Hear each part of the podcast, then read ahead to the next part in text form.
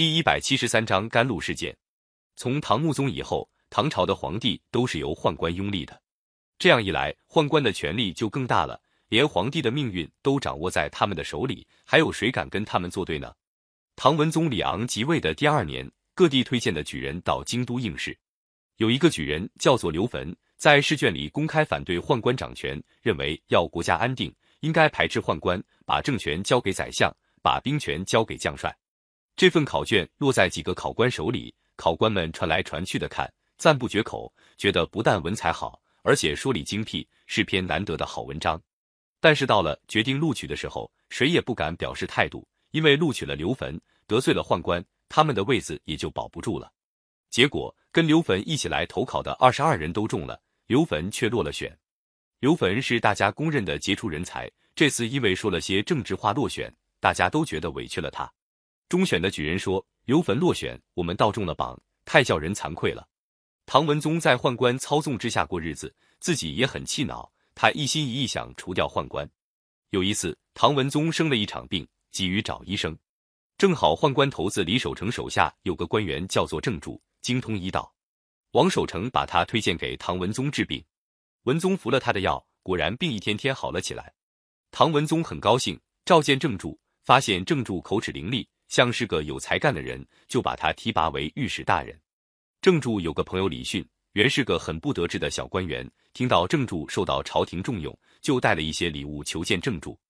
郑注正好想找个帮手，就请王守成把李训推荐给文宗。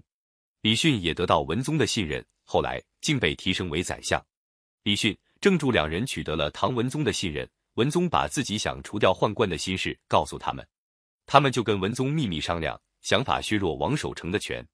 他们打听到王守成手下有个宦官仇世良，跟王守成有矛盾，就请文宗封仇世良为左神策中尉，带领一部分禁卫军。接着，李训又解除了王守成的兵权。王守成失了兵权，就容易摆布了。最后，唐文宗给王守成一杯毒酒，把他杀了。去了王守成，接下来就要除掉仇世良了。李训经过一番策划。联络了禁卫军将军韩约，决定动手。公元八百三十五年的一天，唐文宗上朝的时候，韩约上殿启奏说，禁卫军大厅后院的一棵石榴树上，昨天夜里降了甘露。原来封建王朝是最讲迷信的，天降甘露被认为是好兆头。李训当即带领文武百官向文宗庆贺，还请唐文宗亲自到后院观赏甘露。唐文宗命令宰相李训先去查看。李训装模作样到院子里去兜了一转，回来说：“我去看了一下，恐怕不是真的甘露，请陛下派人复查。”唐文宗又命令仇世良带领宦官去观看。仇世良叫韩约陪着一起去。韩约走到门边，神情紧张，脸色也发白了。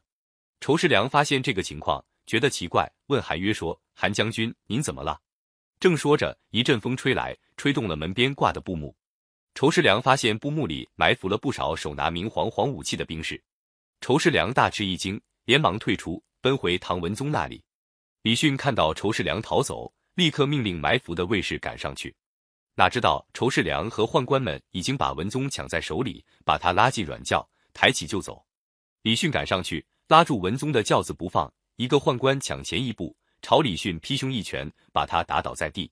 仇世良趁机扶着文宗的软轿。进内宫去了。李训预谋失败，只好从小丽身上讨了一件便衣，化妆逃走。仇世良立即派兵出宫，大规模逮捕一些参加预谋的官员，把他们全都杀害。李训东奔西逃，走投无路，在路上被杀。郑注正从凤翔带兵进京，得到消息，想退回凤翔，也被监军的宦官杀死。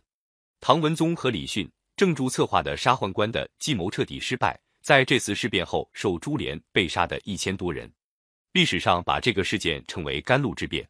从这个事件后，宦官把唐文宗严密监视起来，唐文宗的日子更不好过。过了五年得病死去，仇视梁立文宗的兄弟李炎即位，这就是唐武宗。